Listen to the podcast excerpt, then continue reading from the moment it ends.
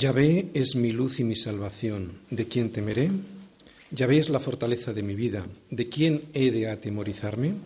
Cuando se juntaron contra mí los malignos, mis angustiadores y mis enemigos, para comer mis carnes, ellos tropezaron y cayeron. Aunque un ejército acampe contra mí, no temerá mi corazón. Aunque contra mí se levante guerra, yo estaré confiado. Una cosa he demandado a Yahvé, esta buscaré, que esté yo en la casa de Yahvé todos los días de mi vida para contemplar la hermosura de Yahvé y para inquirir en su templo. Porque Él me esconderá en su tabernáculo en el día del mal, me ocultará en lo reservado de su morada, sobre una roca me pondrá en alto. Luego me levantará mi cabeza sobre mis enemigos que me rodean, y yo sacrificaré en su tabernáculo sacrificios de júbilo. Cantaré y entonaré alabanzas a Yahvé. Oye, oh Yahvé, mi voz con que a ti clamo, ten misericordia de mí y respóndeme. Mi corazón ha dicho de ti, buscad mi rostro. Tu rostro buscaré, oh Yahvé. No escondas tu rostro de mí, no apartes con ira a tu siervo. Mi ayuda has sido, no me dejes ni me desampares, Dios de mi salvación. Aunque mi padre y mi madre me dejaran, con todo Yahvé me recogerá. Enséñame, oh Yahvé, tu camino y guíame por senda de rectitud a causa de mis enemigos no me entregues a la voluntad de mis enemigos, porque se han levantado contra mí testigos falsos y los que respiran crueldad. Hubiera yo desmayado si no creyere que veré la bondad de Yahvé en la tierra de los vivientes.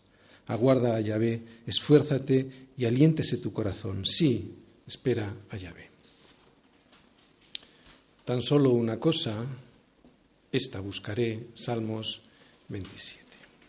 ¿Qué será?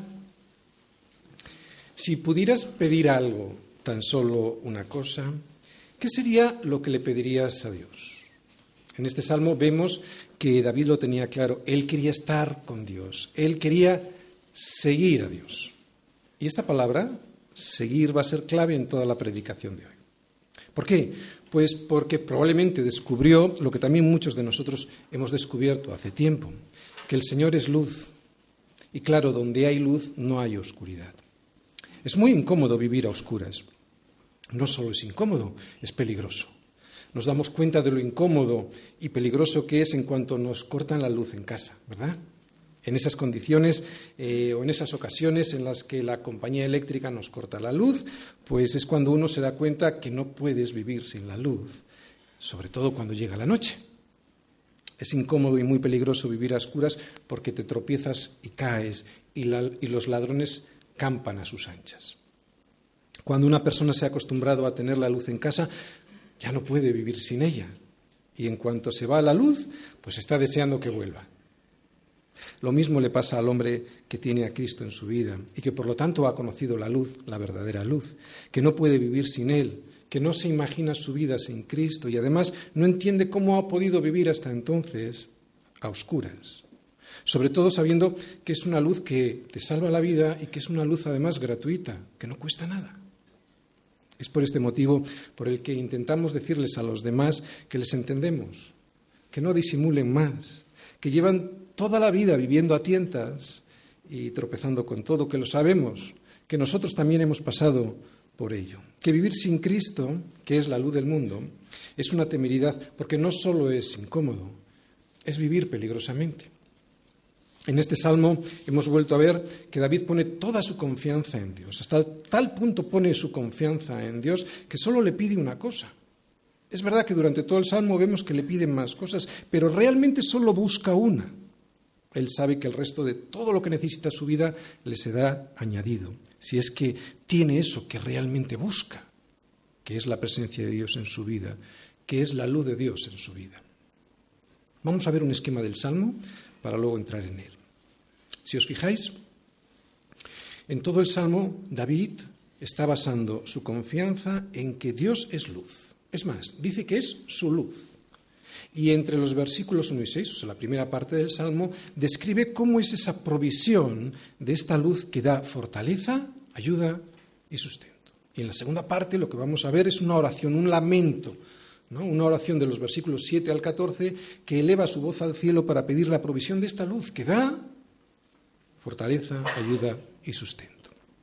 O sea, que lo que vamos a ver en la primera parte, en los versículos del 1 al 6, es una descripción de todo aquello que significa Dios para David. Y a partir del versículo 7 hasta el final, lo que David hace es lanzar un grito desde su alma al cielo, basado en esa descripción que él sabe que es Dios. Y será en el próximo domingo cuando veamos esto, ¿no? En la primera parte del Salmo, como decimos, la descripción de las características que Dios, que, que David sabe que tiene Dios. Y en la segunda parte vamos a ver esa oración que eleva al cielo, basada esa oración en los atributos que David sabe que tiene Dios. En el Salmo 25 vimos cómo David ponía toda su confianza Pero en este salmo, que también lo hace, vamos a ver, y ya desde el versículo 1 nos va a mostrar David cuál es el motivo de esa confianza. ¿Qué sabía David de Dios para que pudiera depositar toda su confianza en Él? ¿Qué sabía y qué es lo que producía eso, esa confianza de Dios en David? Pues bien, lo vamos a ver en el versículo 1, eso es lo que vamos a ver en el versículo 1. Yahvé es mi luz y mi salvación. ¿De quién temeré? Yahvé es la fortaleza de mi vida. ¿De quién he de atemorizarme? Esto es lo que sabía David de Dios, que era luz. Y también sabía que esa luz lo que hacía era guiarle, evitaba que se tropezara y que por lo tanto es una luz que le da seguridad para andar por la vida. Era una luz que le dirigía hasta la salvación, sin temor. He de reconocer que al leer este salmo me ha sido casi imposible salir desde este, de este versículo 1 porque creo que en él, en este versículo 1, está toda la esencia del salmo. En este versículo eh, se ve el resumen. Vemos el porqué y el para qué de todo lo que David le dice al Señor en esta oración que eleva hasta Él.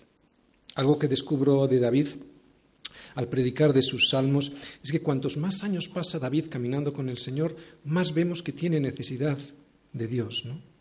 David no solo dice que Dios es luz, dice que es, como he subrayado ahí, su luz. Y este matiz es importante porque algo puede existir que si yo no lo hago mío, pues no voy a disfrutarlo. ¿no? Dios es Dios, pero si yo no lo hago mi Dios, de nada me vale que Dios sea Dios. Hay mucha gente que pasa de esto. Y dice, bueno, como Dios es bueno, pues cuando me toque recibir su bondad la recibiré. Pero no, si yo no lo he hecho mío, no vale de nada. Por eso es ese matiz tan importante. Dios es mi Dios. Dios puede existir, de hecho existe, pero si no es tu Dios, no vale de mucho. Pues que baje y me lo explique, ¿no? Dirían muchos. Pues ya bajó. Ya bajó y no solo bajó, sino que además pagó por ti. El problema de mucha gente no es que no lo sepa, es que no lo quiere saber. Y cada vez que leo la Biblia, una cosa me queda cada vez más clara. Es la siguiente. Dios no se molesta en lo más mínimo en demostrarle a nadie quién es Él. Lo dice y punto. Si tú le crees bien y si no, ese es tu problema. Aquí el Señor nos dice a través de David que Él es luz y punto. No trata de justificarse, tampoco de hacerse perdonar por la falta de obediencia, que no de entendimiento, de la falta de obediencia de la gente, ¿no? del ser humano a una palabra como esta. Él es luz. Él es luz. Y esto lo que significa para cualquiera que quiera ser honesto con Dios, y no hace falta tener una carrera universitaria para entenderlo, es lo siguiente, que todo aquello que no venga de Dios es oscuridad. Y por lo tanto, todo lo que no venga de Dios te hará tropezar. Yo ya no pienso contender con nadie, antes lo hacía, hoy ya no. Si hay alguien que rechaza la luz, que es Dios, adelante. Dios le da la libertad para hacerlo, pero también adquiere la responsabilidad de todas las consecuencias que le lleguen a su vida por haber desechado la luz de Dios. Que no venga luego con quejas. David dice que el Señor es luz y que tener esa luz trae salvación. Dios aquí, como veis, no discute. Si te lo crees bien y si no, pues allá tú, a ver hasta dónde llegas con tu propia opinión. Dios a través de su palabra no se justifica, ni trata de demostrar a nadie que Él es Dios. Lo que sí hace la Biblia y lo hace por misericordia es explicarnos las cosas. Pero el Señor no se esfuerza en demostrarlas. Dios es Dios y nosotros no. Si le crees a Dios, bienaventurado eres, y si no, pues allá tú. Por eso hoy yo voy a seguir el consejo de Dios. Yo no me voy a esforzar en demostrar que Dios es luz. Simplemente lo voy a explicar. ¿no? Y aquella oveja que oiga su voz, si es su oveja, oirá su voz y le seguirá. Y la que no sea su, o su oveja, pues tirará para el monte, ¿no? Bien, pero antes de explicar cómo es y en qué consiste la luz, y además, qué es lo que nos proporciona esta luz, que es Dios, quiero explicar otra vez, aunque de una manera un poco diferente, cómo era David. Ya lo he hecho en alguna otra ocasión, si os acordáis, en el Salmo 23 lo expliqué un poco diciendo que todo un rey de Israel, con todo el poder y el esplendor, que David llegó a tener en su época, se veía como una oveja, como una simple oveja cegata y maloliente delante del buen pastor. Hoy, cuando David describe al Señor en este salmo, dice que Dios es luz, es su luz. Hay una historia en la Biblia, en el segundo libro de Samuel, no hace falta que vayáis, pero es en el segundo libro de Samuel, capítulo 21, 21 versículos del 15 al 17, que de nuevo nos puede ilustrar en este propósito de ver cómo, es David, cómo era David. ¿no? Eran tiempos de guerra en los que vemos que los filisteos estaban siempre peleando contra Israel. Volvieron los filisteos a hacer la guerra a Israel. Y descendió David y sus siervos con él, y pelearon con los filisteos. Y David se cansó. E Isbibenod, uno de los descendientes de los gigantes, cuya lanza pesaba 300 ciclos de bronce, y quien estaba ceñido con una espada nueva, trató de matar a David. Mas Abisai, hijo de Sarbia, llegó en su ayuda, e hirió al filisteo y lo mató. Entonces los hombres de David le juraron diciendo, Nunca más de aquí en adelante saldrás con nosotros a la batalla, no sea que apagues la luz, la lámpara de Israel. Oye, a mí me dicen esto, a mí me dicen que yo soy la lámpara de Israel y no sé si soportaría la tentación de creérmelo. ¿no? Y en cierta manera era cierto, porque David era una lámpara de luz para su pueblo, porque David no solo era el rey, era el ungido del Señor, era un profeta. A él le hablaba Dios y el pueblo le escuchaba a través de su rey.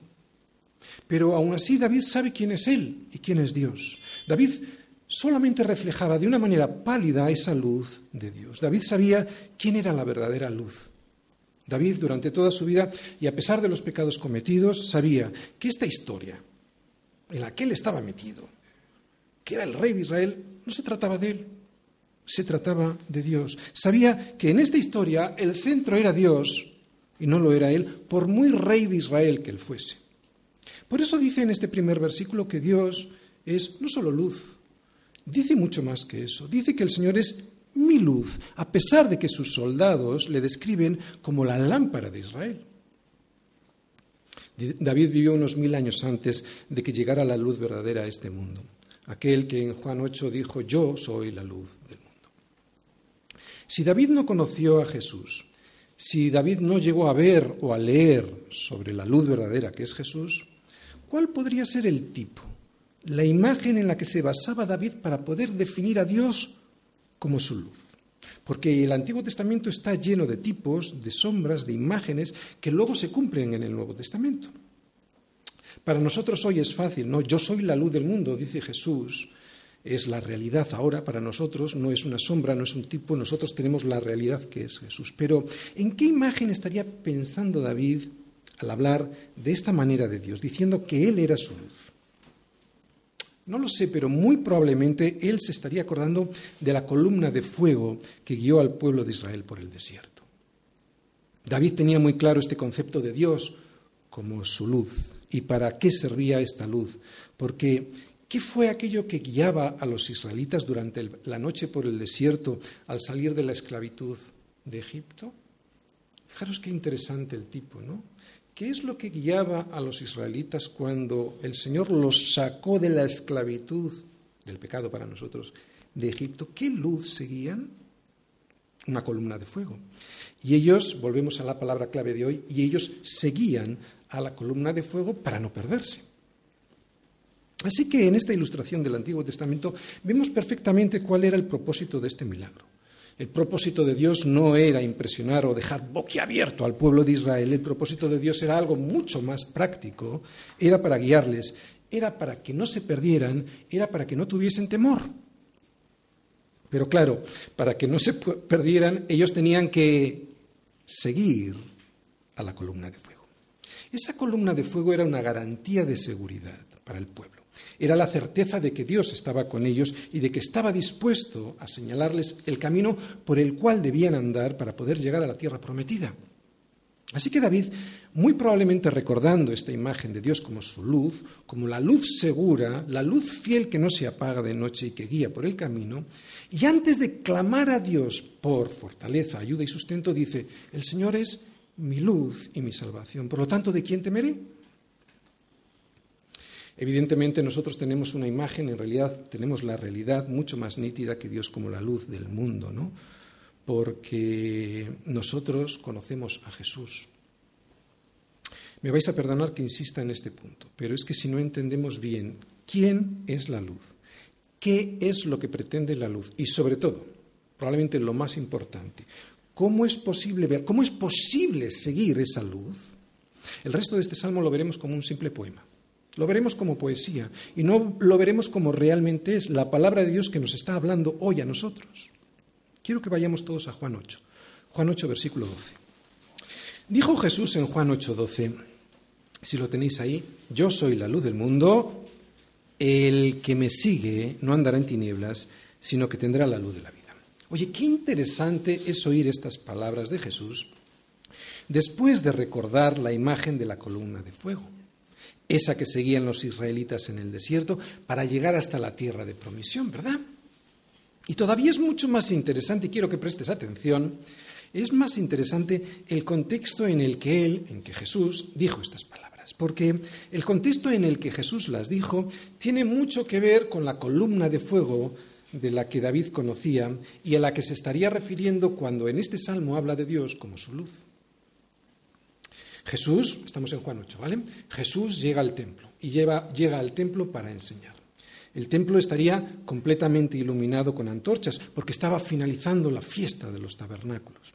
Hay que recordar que el día anterior era el último y gran día de la fiesta y que Jesús se puso en pie y alzó la voz diciendo, y una de las cosas que dijo fue esta, si alguno tiene sed, venga a mí y beba. Esto está un poquito antes, en Juan 7:37. Pero al día siguiente, que es lo que estamos viendo nosotros en Juan 8, al día siguiente dijo algo más en el templo, algo que ya hemos leído, ¿vale? En Juan 8:12. La fiesta de los tabernáculos todavía se estaría celebrando o estaría a punto de finalizar. Y con este simbolismo de la fiesta en su mente, con todo el atrio de las mujeres lleno de antorchas iluminando ese atrio, porque allí estaba Jesús ahora enseñando en el atrio de las mujeres, iluminado ese atrio con candelabros, con todo lo que significa la fiesta de los tabernáculos, recordándoles a los judíos que aquella luz que los antepasados, sus antepasados, habían tenido como guía en el desierto para guiarles hasta la tierra prometida, con todo esto en su mente, los judíos estaban escuchando a Jesús y lo que le escuchaban ellos lo iban a entender perfectamente. Repito, todos los que estaban escuchando a Jesús en el templo estaban festejando, estaban recordando que todos los que habían seguido aquella luz y no se habían rebelado contra ella llegaron a Canaán y que aquellos que no lo habían hecho habían fallecido por el desierto. Es pues en este lugar y en este contexto en donde Jesús hace su afirmación, yo soy la luz del mundo, el que me sigue no andará en tinieblas, sino que tendrá la luz de la vida. Así que todos los que estaban escuchándole allí en el templo entendían perfectamente lo que Jesús estaba queriendo decirles. Hoy los que escuchamos aquí eh, a Jesús no somos judíos con cultura judía. Hoy los que escuchamos a Jesús somos nosotros, unos gentiles. Y hay algo interesante en las palabras de Jesús que aunque para los judíos estaba muy claro, para nosotros no pudiera no estar tan claro. Jesús no solo dice yo soy la, luz del mundo, porque si dijera solo eso, significaría que todo el mundo vería, yo soy la luz del mundo, todo el mundo podría ver esa luz, ¿no? Y no tropezaría por el camino y sabemos que eso no es cierto porque lo vemos todos los días, ¿no? Él no dice yo soy la luz del mundo, él dice algo más que eso. Dice algo que es definitivo. Él dice que el que me sigue no andará en tinieblas, sino que tendrá la luz de la vida. Por lo tanto, y para tener esa luz que da vida, hay que seguirle a Él. Hay que seguirle sin, desviarse y sin rebelarse, como siguieron los israelitas la columna de fuego por el desierto cuando era de noche. Hasta ahora lo entendemos bien, ¿verdad? Hasta aquí entendemos muy bien que Él es la luz del mundo y que para tener esa luz que da vida, pues hay que seguirle. Hasta aquí es fácil. Lo difícil viene ahora. ¿Por qué? Pues porque ¿en qué consiste seguir a Jesús? ¿Cuál es la clave para poder seguir a Jesús? ¿Cómo podríamos decir, llegar a decir, como dice David, de quién temeré o de quién he de atemorizarme, con el verdadero convencimiento de que estamos siguiendo de verdad a Jesús? ¿Cómo podría yo seguir a esa columna de luz que es Jesús sin desviarme, sin desviarme para que de esa manera yo no pueda tener ni miedo ni temor? Una respuesta muy gráfica la podemos volver a ver en la historia del pueblo de Israel. Hemos dicho que los que llegaron a la tierra prometida fueron aquellos que siguieron a la columna de fuego y que por lo tanto no cuestionaron la dirección que iba tomando esa columna de luz que les guiaba por las noches en el desierto. No solo la siguieron, es que no la cuestionaron. A nosotros Jesús nos dice algo parecido, yo soy la luz del mundo, el que me sigue, no el que me entiende, el que me sigue, ese no andará en tinieblas. Dios nos regala la luz. Es un regalo, es por gracia. Jesús vino al mundo sin que nadie lo mereciera. Pero Dios no ha determinado que la aceptación de ese regalo sea por medio del entendimiento, sino por medio de la fe, por medio de la obediencia a esa fe. Porque por gracia sois salvos, por medio de la fe, y esto no de vosotros, pues es don de Dios. No dice por medio del entendimiento, dice por medio de la fe. Aunque a todos nosotros nos gustaría tener la capacidad de poder entender las cosas espirituales, esto no es posible. Si Dios nos pusiera esa condición de entenderle para seguirle, estaríamos todos fuera de juego, descalificados, perderíamos el partido, porque nadie podría seguirle. La carne está en contra de entender al Espíritu Santo. No podemos. Por eso no se trata de entender, se trata de obedecer. Se trata de seguirle y entonces ocurrirá el milagro. Síguele y entenderás. Es algo parecido a lo que le dijo Felipe a Natanael. A Natanael. Ven y verás. Felipe halló a Natanael y le dijo, hemos hallado a aquel de quien escribió Moisés en la ley, así como los profetas, a Jesús, el hijo de José, de Nazaret. Natanael le dijo, ¿de Nazaret puede salir algo bueno? Le dijo Felipe, ven y ve. Felipe le dijo, ven, síguele, y después de seguirle, verás. Es por eso que el Señor no nos dice el que me sigue, Perdón, no, es por eso que el Señor dice el que me sigue, no dice el que me entiende. El que me sigue no andará en tinieblas, es lo que dice el Señor. Jesús no dice el que me entiende y como me entiende, pues luego me seguirá. ¿Os dais cuenta cómo es posible llegar a ver la luz de Cristo, la luz de Dios? Eh, de alguna manera, David es lo que dice en el versículo 4. No lo vamos a ver hoy este versículo, pero es lo que dice, ¿no? Una cosa he demandado del Señor, esta buscaré, seguirle todos los días de mi vida. Y nosotros tenemos también esa luz. Hemos visto cómo Jesús, en el templo, en Juan 8, se adjudica ser la columna de fuego, la luz del mundo. Luz que si la sigues conseguirá que no andes en tinieblas, ¿no? ¿Para qué? Pues para que no te tropieces con todo. Es por eso que en este salmo, en el versículo 1, estamos viendo a Jesucristo. El Señor es mi luz y mi salvación. ¿De quién temeré? El Señor es la fortaleza de mi vida. ¿De quién he de atemorizarme? Y ya hemos visto cómo Jesús nos amplía este concepto de Dios como la luz, ¿no? Yo soy la luz del mundo. El que me sigue no andará en tinieblas, o sea, no tendrá temor porque tendrá la luz de la vida. Bien, ¿cómo es aquel que sigue a Jesús? ¿Cómo es esa persona que sigue y por tanto alguien que no tendrá temor porque sigue la luz que le da vida? Lo hemos dicho hace un momentito. ¿Vale? No es alguien que entiende, es alguien que obedece y que después de obedecer entiende. Es alguien que no cuestiona la voluntad de Dios para su vida. ¡Wow! La cosa se complica, ¿verdad? Esto es muy difícil. ¿Cómo se puede conseguir ser obediente? ¿No? Vamos todos a Mateo 10, versículo 38, porque allí el Señor nos va a decir cómo se puede obedecer, ¿de acuerdo? Mateo 10, versículo 38. Y el que no toma su cruz y sigue en pos de mí, no es digno de mí. Bien, aquí vemos una condición previa a seguirle, tomar la cruz, morir a uno mismo. Solo aquel que ha muerto a sí mismo podrá seguir a Jesús y por lo tanto podrá tener la luz que da vida. Solo ese no tendrá temor. Oye, cuando has muerto a todo, ¿de qué vas a temer, no? Cuando dejas de tener tus esperanzas puestas en la salud, ¿qué miedo le puedes tener a la enfermedad o a la muerte? Cuando ya no tienes tus esperanzas puestas en el dinero, pues ¿qué miedo le puedes tener a la mala marcha de la economía en tu país? Y hay algo más, algo mucho, mucho más difícil que lo anterior, yo lo sé. El que muere al matrimonio, ¿qué miedo puede tener a quedarse soltero? ¿Te das cuenta? Es un poquito más complicado que tan solo seguirle. Hay que morir. Es eso lo que significa tomar la cruz. La cruz era un instrumento de muerte y los judíos que escuchaban a Jesús entendían perfectamente lo que significaba tomar la cruz. Te voy a ilustrar cómo le siguen a Jesús muchos cristianos. Es algo que es normal en la carne, ¿de acuerdo? En una carne que no está muerta. Y nos puede pasar a todos, de hecho nos pasa muchas veces.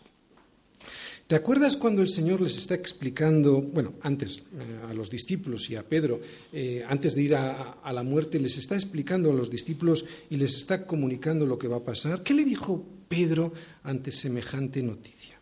Pedro parecía no tener temor, ¿verdad? Parecía como David, ¿de quién iba a temer él? Pedro parecía no tener temor ante todo eso que el Señor le decía que iba a ocurrir.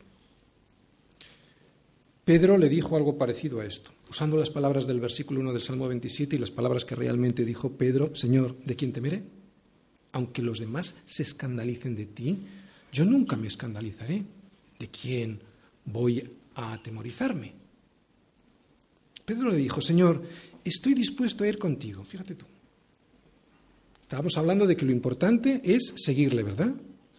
Pero no es tan fácil, porque eh, Pedro le dijo, Señor, estoy dispuesto a ir contigo no solo a la cárcel, sino también a la muerte. Ay, Pedro, le dice el Señor, te digo que el gallo no cantará hoy antes que tú niegues tres veces que me conoces. Y Pedro le dijo, aunque me sea necesario morir contigo, no te negaré. Y todos los discípulos dijeron lo mismo. Y ya sabemos lo que ocurrió después. ¿Qué es lo que le pasaba a Pedro? Porque Pedro seguía al Señor. Y además, es cierto, le seguía, ¿verdad? ¿Qué es lo que le pasaba a Pedro? Pues que iba en sus fuerzas. No había muerto a sí mismo. Muchos siguen a Jesús como Pedro, como al Pedro de antes de Pentecostés, porque Pedro después de Pentecostés cambia radicalmente, ¿no? Pero muchos siguen a Jesús como vemos a Pedro aquí en, estos, en estas palabras, ¿no? En sus fuerzas, con su valentía, pero así no funciona. Y cuando alguien les dice, como le dijo Jesús a Pedro, te equivocas, no es así. Muchas veces responden como le respondió Pedro a Jesús, persistiendo en el error. Hay muchos que están dispuestos a ir con Jesús, pero eso no basta. Así no funciona. Previamente hay que morir. Seguir así a Jesús es ir en la carne. Es no conocerse a uno mismo. Es intentar seguir a Jesús sin haber, sin haber muerto previamente y así no es, así no se puede. Por eso en estos casos el resultado siempre es un rotundo fracaso. No solo lo vemos entre hermanos nuestros, sino lo hemos visto en nuestra propia vida cuando lo hemos intentado. Por eso fracasan tantos cristianos honestos, entre comillas, que dicen que siguen a Jesús y que realmente creen que le siguen, pero no es así. El Señor es mi luz y mi salvación. ¿De quién temeré? El Señor es la fortaleza de mi vida. ¿De quién he de atemorizarme? Esto es lo que hace la luz verdadera. no estar siempre confundido, no estar atemorizado por todo, tener la fortaleza que vemos que David tiene en el Señor, saber por dónde ir y saber qué hacer en cada decisión que se nos presente en la vida. Todo esto es lo que nos promete Jesús si morimos de verdad en una cruz y después le seguimos. La gente se pone triste ante esto, ante esta noticia de que hay que morir. Pero esta muerte no es una muerte inútil, es una muerte con propósito. Además, oye, si todo el mundo va a morir, ¿no? Pues no es mejor hacerlo con propósito, no es mejor morir a uno mismo con el propósito que Dios tiene diseñado para nuestras vidas. La gente muere como vive. Y como la mayoría vive una vida vacía y sin sentido, pues se, mueren así, vacíos y sin sentido. Por mucho dinero que hayan hecho, por mucho éxito social que hayan tenido, por muchas mujeres con las que se hayan casado, si la gente no vive conforme al diseño que Dios ha ideado para sus vidas, terminan viviendo su vida como una náusea. Así es como definió John Paul Sartre la vida, como una náusea, a través de su obra más conocida, el título La náusea. Para el protagonista de esta obra, todo era un sinsentido, un absurdo sin fundamento, una náusea. Y en el fondo, Jean-Paul Sartre tenía razón, porque la vida vivida sin Cristo es así, como él la describe, ¿no? Como él la describe en esta obra, La náusea, una obra que ha tenido tanta influencia en el pensamiento de nuestro siglo, por desgracia. Es una vida oscura y es una vida sin sentido. No hay nada más que mirar las vidas de las personas que no tienen a Cristo y percibes claramente el olor de la vanidad y de la vaciedad. Pero Dios no creó el mundo así. Fuimos nosotros quienes lo hemos estropeado y somos nosotros los que continuamente lo seguimos estropeando. El propósito de seguir a Cristo muriendo a mis propias opiniones lo que pretende es revertir esta situación desastrosa de descomposición del ser humano. El propósito de seguir a Cristo muriendo a mis propias opiniones lo que realmente significa es que podremos tomar las mejores decisiones sin el temor a equivocarnos porque es el Señor la fortaleza de mi vida quien las toma. El propósito de seguir a Cristo muriendo a mis propias opiniones lo que realmente significa es que podremos aceptar esos negocios o esos trabajos que nos plantean, que realmente nos convienen, sin el temor a equivocarnos, porque es el Señor, la fortaleza de mi vida, quien los acepta el propósito de seguir a Cristo, muriendo a mis propias opiniones, lo que realmente significa es que podremos educar a nuestros hijos sin el temor a equivocarnos, porque es el Señor, la fortaleza de mi vida, quien los educa y no la corriente podrida del sistema de valores de este mundo. El propósito de seguir a Cristo muriendo a mis propias opiniones, lo que realmente significa es que podremos decidir con qué chico o con qué chica salimos para casarnos sin el temor a equivocarnos, porque es el Señor, la fortaleza de mi vida, el que me indica cuál es la, decisión correcta.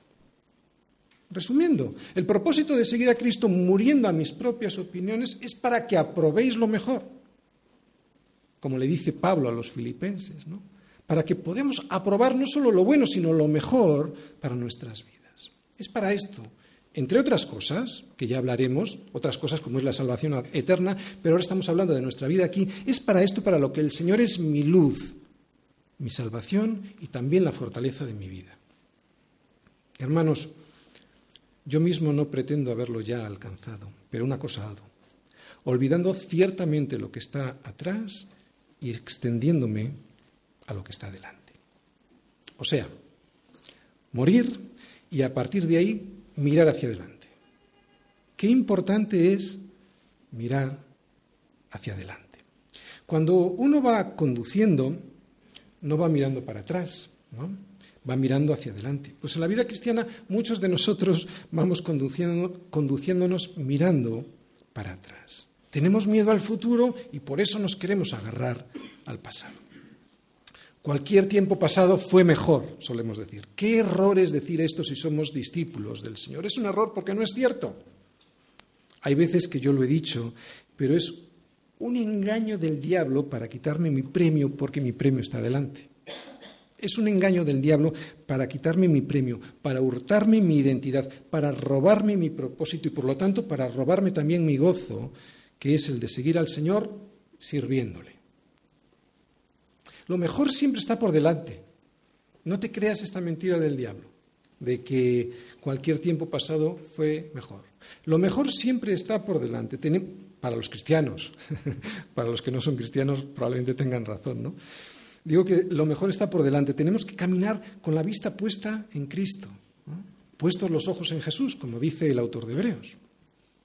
Salgamos pues a Él, fuera del campamento, llevando su vituperio, porque no tenemos aquí ciudad permanente, sino que buscamos la porvenir, o sea, la que está delante. El Señor es mi luz y mi salvación, ¿de quién temeré? El Señor es la fortaleza de mi vida. ¿De quién he de atemorizarme? En eso consiste mi salvación, en seguir su luz para no tropezar, para no temer, para no perderme, para salvarme. Para eso he de salir a Él, fuera del campamento, llevando su vituperio. Eso es lo que significa seguir a Jesús. Solo así, llevando su vituperio, o sea, muriendo a mí mismo, podré no tener miedo a nada ni a nadie. Resumen, no se trata de venir a la iglesia, se trata de seguirle. Y para seguirle tienes que morir a ti mismo.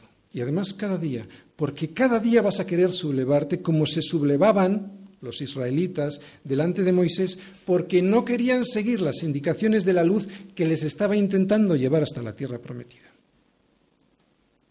Saber esto es fundamental, ¿no?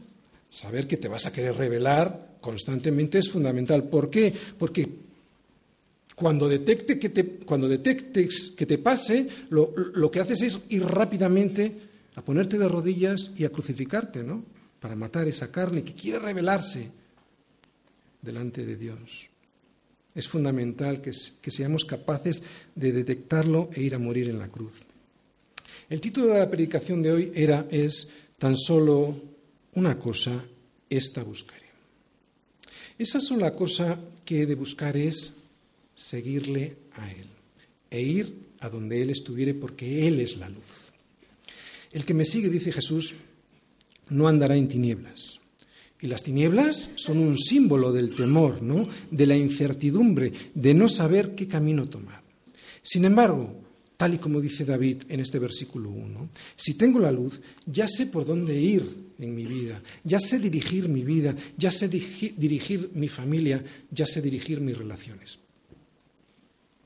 Tener dinero, títulos o tener posición social no es ninguna garantía de ser bienaventurado, dichoso o feliz.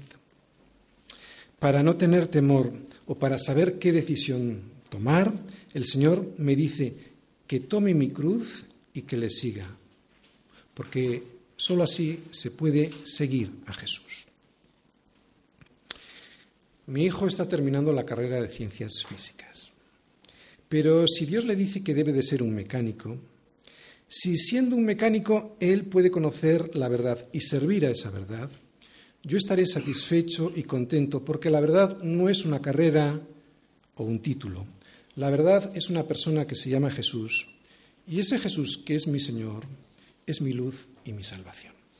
Y esa luz y esa salvación le harán ser el mecánico más feliz de la Tierra y no el científico más amargado del planeta. Y será el más feliz, el más bienaventurado, porque habrá descubierto cuál es su propósito aquí. Y eso, eso, eso no se paga con nada. Ojalá a mí me lo hubieran dicho antes cuando estudiaba. Y ojalá les hubiese hecho caso, porque te lo pueden decir y no hacer caso. Ojalá a mí me hubieran dicho antes esto, ¿no? seguir a Jesús muriendo a mí mismo, y que lo importante, mi Dios es mi Jesús y no mi carrera, por ejemplo. Ojalá a mí me lo hubieran dicho antes, porque entonces hubiera tenido la oportunidad de descubrir que Dios no era una carrera a la que le dedicaba tantas horas con temor, pensando que ella me iba a salvar la vida. Ojalá que me lo hubieran dicho y ojalá que yo les hubiera hecho caso, porque entonces hubiera estudiado las mismas horas, pero con el entendimiento de quién es mi Señor, mi luz, mi salvación y la fortaleza de mi vida, y no hubiera tenido el temor que siempre le tuve a la vida.